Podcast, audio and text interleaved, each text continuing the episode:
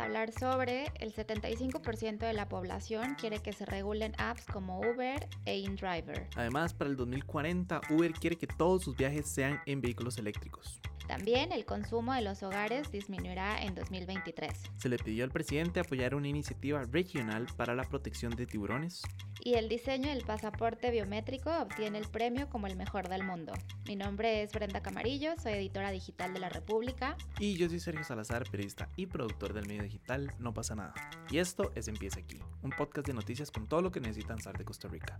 Lo pueden escuchar los lunes, miércoles y viernes a las 6 de la mañana en su plataforma de podcast preferida. Y bueno, para comenzar, en La República conversamos de manera exclusiva con Carolina Coto, ella es directora de comunicaciones de Uber Centroamérica, quien nos reveló que para el 2040 quieren que toda su flota de carros en el país esté conformada por vehículos 100% eléctricos. Además, reveló que están comprometidos para que todos los viajes sean cero emisiones y lo van a hacer por medio de tres áreas, impulsando el transporte público mediante el uso de la plataforma Transit, el otro sería en micromovilidad como scooters eléctricos y por último la electrificación. Yo creo que eh, como lo hemos dicho ya en varios episodios, toda esta, toda esta transición a, a utilizar fuentes más limpias es como la ruta que debería de seguir el país. Entonces me parece algo muy bueno. Obviamente hay que ver las condiciones porque, por ejemplo, para los, los socios conductores, pues obviamente la inversión de adquirir un carro eléctrico pues es mucho mayor. Entonces eh, habría que ver como cuál es la estrategia, ¿no? Para Uber en cuanto a implementar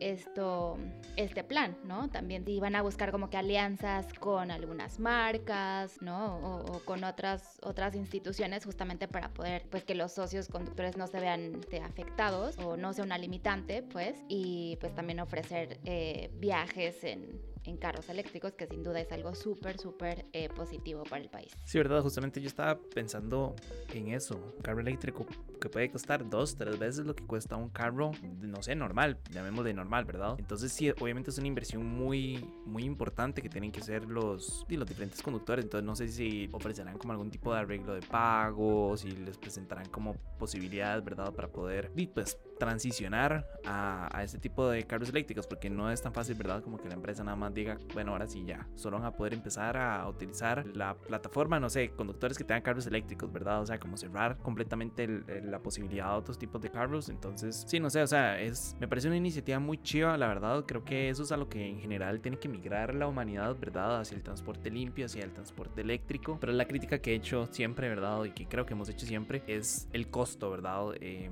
tal vez en otros países en los que está más, más normalizado el tema de los carros eléctricos, eh, son más accesibles, ¿verdad? En Europa, por ejemplo, eh, es muchísimo más accesible un carro eléctrico que un carro normal, pero en tema, pero digamos en Costa Rica específicamente es muy, muy caro, ¿verdad? Entonces, obviamente es muy osado lo que ellos quieren hacer, pero supongo que sí, será a través de alianzas, supongo que van a tener que aumentar salarios, ¿verdad? También para poder, pues, para poder ofrecerle a los conductores la posibilidad económica de poder adquirir uno de ese tipo de carros, pero en general creo que es una iniciativa interesante eh, y ojalá la logren pues, llevar a cabo.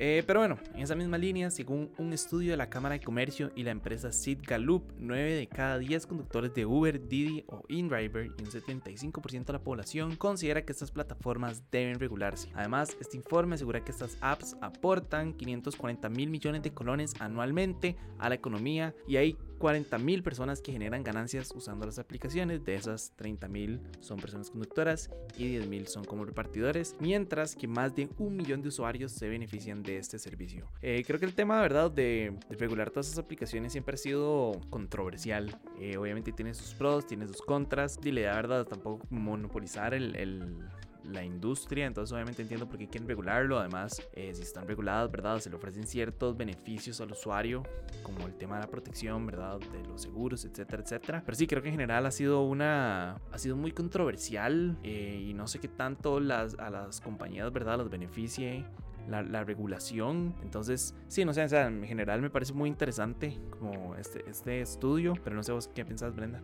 Yo creo que eh, es una fuente para generar empleos, lo cual debe de tomarse eh, más en cuenta y también no, no creo que, más bien yo creo que motiva también la competencia, entonces, eh, por ejemplo, un, segmento que son los taxistas, ¿no? Los que creo que son los que más se oponen a, legalizar estas plataformas, yo creo que eso es justamente de eh, ampliar la competencia, ¿no? Y darle más oportunidades, pues, a los usuarios de seleccionar el tipo de, transporte que, desean utilizar y esto, o sea, a mí me parece que debería de aumentar también como pues las condiciones en las cuales se compite el mercado, ¿no? Como ofrecer mejor servicio, tener en mejor calidad los autos, o sea, creo que es muy fácil también decir como no, no los legalicen, pero no podemos hacer a un lado todo el impacto que está teniendo en la generación de empleos. Y otra cosa, me parece que estas plataformas también traen una oportunidad de empleo, por ejemplo, a sectores muchísimo más vulnerables, por ejemplo, las jefas de hogar. O sea, un alto porcentaje de estas conductoras justamente son jefas de hogar que con la posibilidad de ellas manejar sus horarios, ves como que es una es un gran apoyo para generar dinero y pues no descuidar como sus responsabilidades eh, de cuido, ya sea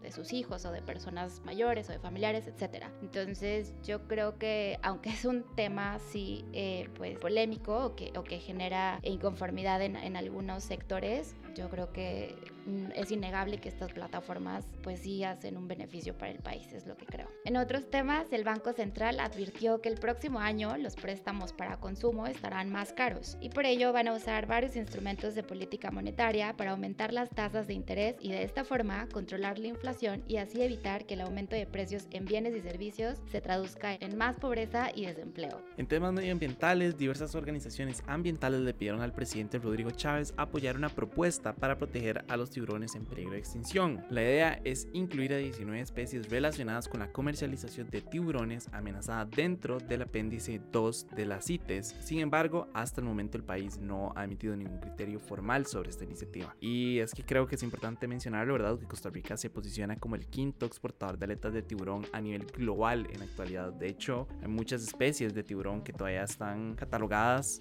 como especies de comercialización. Eh, recuerdo cuando entrevistamos a los diferentes candidatos a la presidencia, les hicimos esta pregunta, les preguntamos como que si ellos tenían planeado rectificar, digamos, esta ley y determinar que los tiburones no son una especie comercial y que más bien son una especie en peligro de extinción y protegerlos. Y obviamente todos nos dijeron que sí, ¿verdad? Fue muy... Y pues obviamente uno sabe que esos son ese tipo de promesas que se hacen y quedan en el aire. De hecho, Rodrigo fue una de las personas quien nos dijo abiertamente que sí, que él cambiaría esa ley y bueno, pues no lo veo sucediendo en este momento. Creo que una propuesta de este tipo no es nada jalado al pelo, ¿verdad? En realidad es una propuesta que tiene todo el sentido del mundo si nos seguimos vendiendo como este país verde, ecológico, y como, ¿verdad? Como este destino turístico para que las personas vengan y, de hecho si uno se sienta y uno ve todos los anuncios de la marca país son con tiburones, ¿verdad? Y es como que interesante que nos aprovechamos de esta imagen de país verde, nos aprovechamos de los tiburones, pero no lo estamos protegiendo, ¿verdad? Y tenemos una cantidad muy grande de tiburones que están en peligro de extinción y que todavía lo estamos permitiendo la comercialización, especialmente creo que es a China. Entonces sí, o sea, en mi cabeza nada más no tiene sentido aprovecharnos de una cosa, pero no protegerla, ¿verdad? Entonces, nada, o sea, espero que genuinamente el presidente ponga, como dicen, las barras en remojo y entienda que esto es una situación sumamente importante y que estamos hablando de la existencia de una especie que se podría extinguir. Entonces, nada, o sea, creo que, creo que más bien es una propuesta que se tuvo que haber aprobado o en general. Ellos tuvieron que haber presentado un proyecto de ley desde el día uno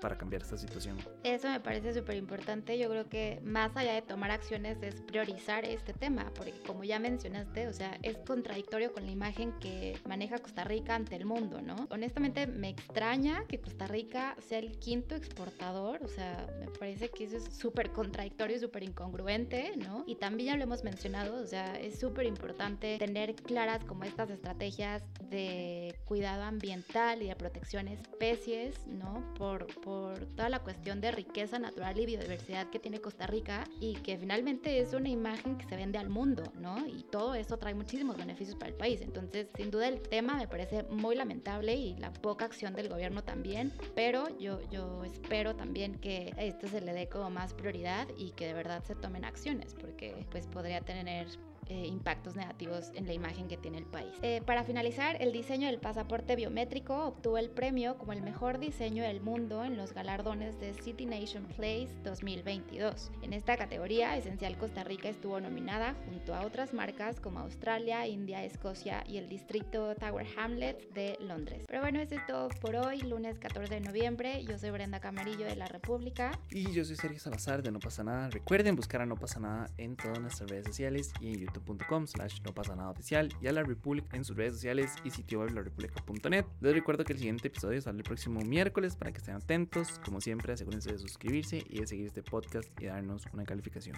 Muchísimas gracias. Chao.